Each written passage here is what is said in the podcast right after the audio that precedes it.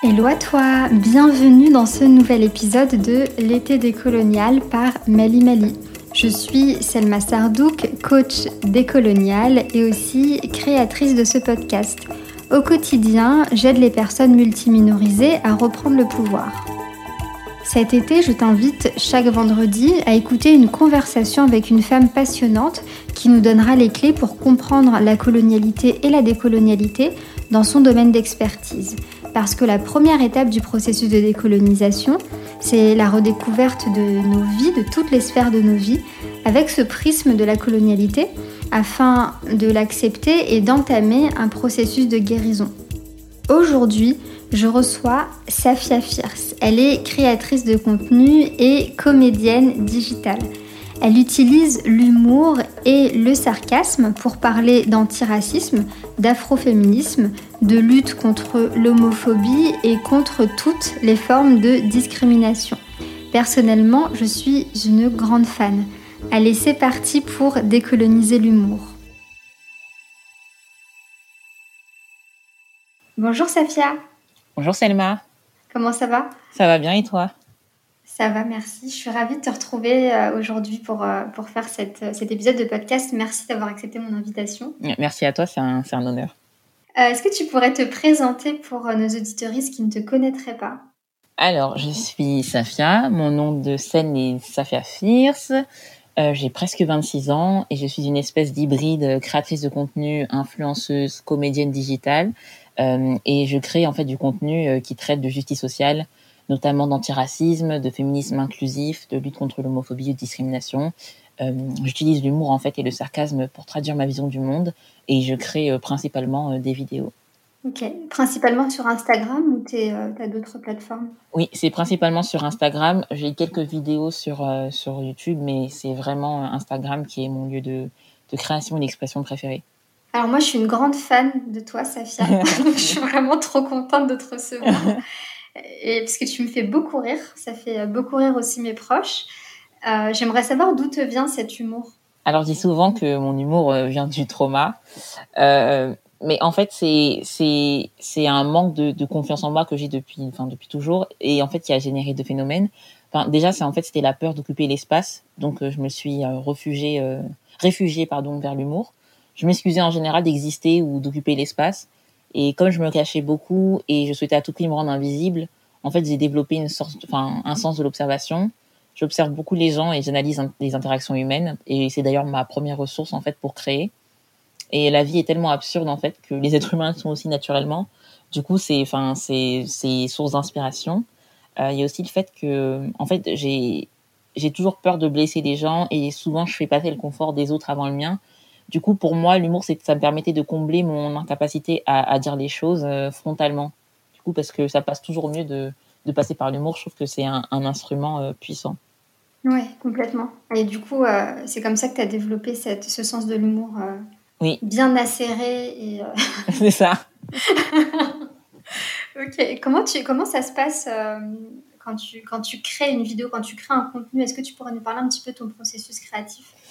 Alors, euh, ça va dépendre. en fait, ça dépend de, de, du ton sérieux de la vidéo. Si c'est une vidéo euh, qui va traiter d'un sujet sociétal euh, sérieux et sensible, en général, je vais commencer euh, par euh, vraiment travailler avec du contenu académique. J'ai vraiment cherché des, des, des, des, des articles ou même des revues académiques qui vont en parler. Parce que ma plus grande peur, c'est de passer pour une personne incompétente et donc avoir des ressources universitaire ou sérieuse, euh, ça me permet de dire bah non en fait euh, ce que je dis en fait c'est légitime parce que je l'ai lu quelque part. Ce que je fais c'est que quand je vais tester du coup des blagues, enfin je vais les tester auprès de enfin quand je vais commencer à écrire, je vais tester mes blagues auprès de mon entourage, surtout si ça concerne en général des minorités, je préfère euh, checker avec des gens qui sont concernés et si quelque chose peut blesser, j'efface tout de suite parce que le jour où je commence à blesser une comédie, c'est le jour où je ne serai où je ne serai plus drôle. Et après, voilà, je fais toujours euh, checker par mon entourage pour être sûr. D'accord. C'est super intéressant que tu, ce que tu dis, le fait de, de faire checker euh, tes blagues par des personnes qui sont concernées. Euh, parce que, en tout cas, moi j'ai l'impression qu'il y a très très peu d'humoristes finalement qui font ça parce que, euh, parce que euh, la plupart ils font que des blagues racistes, sexistes. Ouais. Donc, euh, en fait, euh, du coup, c'est ce que je trouve intéressant, moi, dans, dans la façon dont tu. Euh, enfin, dans toutes tes vidéos. C'est vraiment le côté justice sociale. Donc, moi, je retrouve dans ce que tu dis beaucoup de choses que je dis aussi avec, avec mes mots et avec, ma façon, avec mon travail, en fait. Mhm. mais du coup, tourner de façon très drôle. Et du coup, tu prouves, tu prouves que, que on n'a pas besoin d'être oppressif pour faire de l'humour. Et je trouve ça génial, en fait. Merci, merci. c'est, toujours, c'est mon but premier. J'essaye. Du coup, on va rentrer un petit peu dans le vif du sujet. Dans l'humour actuel, mm. dans le monde de l'humour aujourd'hui, qu'est-ce qui, selon toi, s'inscrit dans, euh, dans une certaine colonialité? Alors, je sais, j'ai l'impression que c'est une bonne majorité de, de l'humour français. Parce en général, je trouve que quand on observe en fait les, les humoristes euh, racisés, en fait connus du, grand public, euh, euh, enfin le mainstream, en fait, on, comprend pourquoi, enfin, on comprend euh, pourquoi ils fonctionnent, ce que on peut savoir percevoir en fait à, qui ils s'adressent, qui souhaitent faire rire. En fait, je pense qu'il faut, ils font en général ceux qui fonctionnent, c'est-à-dire les grandes figures, je sais pas, Thomas de Guijol, Issa Doumbia, Ahmed Silla. C'est souvent, ils font l'humour en fait qu'on qu'on attend d'eux. Je veux dire, il y a, y a, pas vraiment de surprise, c'est l'humour qu'on attend. Euh, enfin, ils incarnent un peu le, les stéréotypes euh, euh, qu'on a des, personnes noires en général. Par exemple, quand je regarde Casse Départ ou, ou les sketchs d'Insa Doumbia, ça ne me touche pas parce que je sais pertinemment que ce n'est pas pensé en fait pour pour les gens qui, me ressemblent en fait. Parce qu'en général, les, stéréotypes qui, viennent de l'esclavage, de la colonisation, ça me fait pas rire. Enfin, je trouve que c'est difficile de, rire de crimes contre l'humanité ou en général. Et euh, oui, en fait, ça, ça s'inscrit dans une colonialité parce que ça rentre dans dans dans dans un dans des schémas euh, qui ont été faits pour euh, hiérarchiser et oppresser des gens, en fait. Oui, complètement. Puis le le rôle aussi. Qui est souvent assigné, je pense, aux personnes racisées, c'est le fait d'amuser un peu la galerie en, en riant de soi. J'ai l'impression aussi qu'il y a beaucoup de ça. Qu'est-ce que tu en penses? Oui, oui, je, je, suis complètement d'accord. Souvent, c'est un, un c'est un humour qui va pas forcément euh, inviter à, à créer un, un, dialogue social. Ça va vraiment être euh, un humour. Euh, en fait, ils sont. On, pour moi, j'ai l'impression qu'en fait, ils sont pas forcément maîtres de leur narration. C'est c'est des pantins. Enfin, je sais pas si des pantins, mais en tout cas parce que je je suis pas à leur place et j'ai pas leur leur parcours. Mais je veux dire qu'ils font euh, ce qu'on attend d'eux. Et j'ai l'impression que c'est pas rire avec, mais c'est rire contre nous. J'ai l'impression que c'est ça, c'est un peu ça le un peu leur credo. Oui, et toi, ton credo, ce serait plutôt de rire avec nous. C'est ça, complètement. Je, je vise. Le jour où c'est contre, contre moi, je m'arrête et je me retire un peu et je, me, et je fais un travail sur moi. Oui, en tout cas, ça fonctionne bien. Merci. Euh, comment est-ce qu'on pourrait euh, décoloniser l'humour Peut-être d'abord d'un point de vue des humoristes et ensuite d'un point de vue plus général? Alors, euh, après, euh, je pense qu'il faut commencer par euh, questionner ses biais, en fait. De toute façon, et être humble et se dire que de, toute façon on est en déconstruction permanente et que euh, personne n'a les clés euh, de enfin les clés ultimes pour pour pour, pour l'antiracisme ou la lutte contre les discriminations. Euh, personnellement moi par exemple comme je, je viens tout juste de, de, de, de débuter en fait je, je, je galère encore beaucoup. Par exemple pour pour travailler sur décoloniser mon humour. Par exemple j'avais fait une, une vidéo qui s'appelait minorité invisible et pendant le, process, j'ai eu un, gros moment de doute parce que je me demandais si je surfais pas sur euh, un peu euh, du sensationnalisme ou dans du trauma porn parce que j'avais peur de euh, juste exploiter la souffrance de la communauté noire juste pour pour pour avoir de la visibilité. Je me suis vraiment posé cette question et c'est pour ça que par exemple mon travail, c'est quand je commence à écrire, je m'adresse vraiment d'abord à mon entourage par exemple, il y a mon, meilleur ami qui m'a qui m'avait dit que il y avait des zones de limite et du coup j'ai retravaillé mon texte pour euh, pour ne pas tomber justement dans, dans ce trauma porn. Et je pense que quand on écrit, euh, en tout cas, il faut se demander qu'est-ce que j'essaye de faire, quel message j'essaye d'envoyer.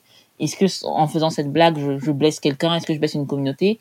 Et je pense que quand on arrive à, à blesser euh, une communauté, c'est qu'en fait on n'est pas on n'est pas drôle. Faut se demander aussi si on est si en fait on, est maître euh, de, de, sa narration, je pense. Et je pense que aussi quand on apprend à se décoloniser, il faut se demander est-ce que, enfin, l'humour en fait quand quand ça utilise des biais qui ont contribué à déshumaniser, à hiérarchiser, à oppresser tout un peuple, c'est là où, ça devient dangereux en fait. Si c'est si c'est de l'agression camouflée euh, par de l'humour, euh, je trouve que ça vaut pas le coup. Je pense qu'en général, il faut essayer de penser à un, alors un humour consensuel. Du coup, c'est rigoler avec les gens, pas contre eux. Euh, essayer de, de, de, perpétuer le moins de, de, stéréotypes, faire un travail de déconstruction, comprendre la complexité des minorités, surtout si on veut vraiment euh, travailler autour, euh, euh, en, en, en, traitant des minorités. Oui, faire attention, oui, c'est ça, faire attention à, ne pas baisser les gens, euh, peut-être travailler avec des leaders de communauté si vraiment on, on, on est vraiment intéressé par la question. Par exemple, l'humoriste qui fait un bon travail en général sur le sur l'humour antiracisme, je trouve que c'est Farid. Après, je trouve qu'il a des, des limites. Je trouve que des fois, ça peut ça peut il peut souvent faire de, des blagues grossophobes, mais en ce qui concerne l'antiracisme, je trouve qu'on sent qu'il y a eu un vrai travail de, texte, qu'il y a une vraie subtilité et que c'est pas juste des blagues pour des blagues et qu'il y a quand même une, une volonté en fait de, de proposer un dialogue. Et je pense que si on utilise déjà l'humour comme euh, instrument euh, social, déjà, je pense qu'on est sur une bonne voie de, en tout cas, de, de décolonisation d'humour, quoi. Oui, c'est super intéressant ce que tu dis. L'exemple de Farid, euh, moi, je trouve pertinent. Euh, et c'est vrai qu'on sent qu'il y a un travail de déconstruction qui a été fait sur euh, l'antiracisme et, euh, et euh, sur ses propres biais concernant le racisme, mais pas contre, concernant le sexisme. Clairement pas. Et ça se sent, ça se sent beaucoup dans ses, dans ses sketchs et dans ses blagues. Et euh, du coup, pour d'autres, euh, pour d'autres humoristes, on sent qu'il n'y a pas du tout de travail qui a été fait. C'est exactement ça. Et euh, du coup, à ton sens, pour décoloniser l'humour en tant qu'humoriste, ce serait déjà de, euh, de, de, travailler sur soi. C'est ça, oui, biais. premièrement, je pense. Parce que je pense qu'aussi, une des plus grandes forces, évidemment, de, de l'humour, je pense que c'est quand on arrive à faire passer un message personnel, on a un message universel. Donc, si déjà on arrive à travailler sur soi, c'est que, enfin, on a déjà les, les bases. Parce que je pense que le, il faut d'abord la, la, la, la, première matière, c'est la transparence.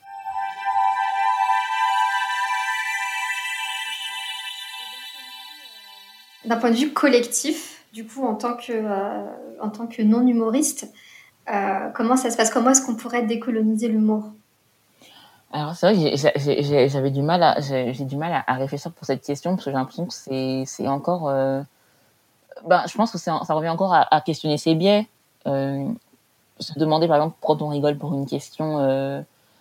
Par exemple, j'avais regardé le film Tout simplement noir et il y a une scène où ils font un peu une parodie euh, euh, d'un film qui aurait fonctionné parce que ça met en scène un, homme de quartier populaire qui est qui homosexuel et tout. Et, ça faisait beaucoup rire les gens et tout. Et c'était un moment où on rigolait dans la salle.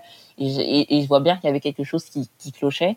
Mais moi, avec mes biais de personnes euh, hétérosexuelles, complètement dans la norme, j'arrivais pas à comprendre. Et je pense qu'après, j'en ai du coup parlé avec des personnes qui sont concernées et j'ai vu quels étaient les problèmes en fait de, de, de cet humour-là. Et je pense que en tant que collectif, faut, faut vraiment déjà euh, juste en tout cas questionner ses biais et euh, savoir se remettre en question, ne, ne laisser un peu son ego de côté et euh, et savoir qu'en fait quoi qu'il arrive, on arrive toujours quelque, enfin, à un moment donné, même si on est une minorité, à, à être dans, dans une majorité. Soit ça peut être, on peut être, je sais pas, on peut être mince, on peut être, on peut être valide. Je veux dire, il faut, faut, toujours se dire aussi que quelque part, on, on peut aussi euh, être emmené à devenir un oppresseur et, euh, et l'accepter et, euh, et, et, enfin, et être honnête, quoi. Ok, donc pareil, hein, questionner ses biais et ça. puis, euh, et puis demander aux concernés pourquoi, pourquoi est-ce que ça blesse et, euh, Exactement et être à l'écoute. C'est ça. Ok, super, je te, je te remercie. Euh, Est-ce que tu as quelque chose à ajouter? Euh, Non, non, ce sera tout. ok. Est-ce que tu pourrais nous dire où on pourrait te, te, retrouver? Si on a envie de suivre un petit peu tes. Euh, enfin, si on a envie de regarder tes vidéos, qu'on a envie de te suivre? Alors, on peut me retrouver sur mon compte Instagram, Safia Fierce, donc c'est S-A-F-Y-A F-I-E-R-C-E. -E ou sinon euh, me retrouver euh, sur YouTube. Mais je suis beaucoup plus active sur Instagram. Ok, bah, du coup, je mettrai tous les liens dans la description de, de cet épisode. Parfait. Je te remercie. Je t'en prie, merci à toi. À bientôt. À bientôt. Merci d'avoir écouté cet épisode jusqu'au bout. Pense à le partager autour de toi pour amorcer des réflexions ou des discussions autour de l'humour et de la façon dont on peut rendre l'humour non oppressif et de la façon dont on peut aussi décoloniser l'humour. Si tu veux continuer la discussion avec moi, je t'invite à rejoindre ma communauté privée en cliquant sur le lien dans la description de cet épisode. Je te dis à la semaine prochaine pour un nouvel épisode de l'été décolonial par Meli Meli.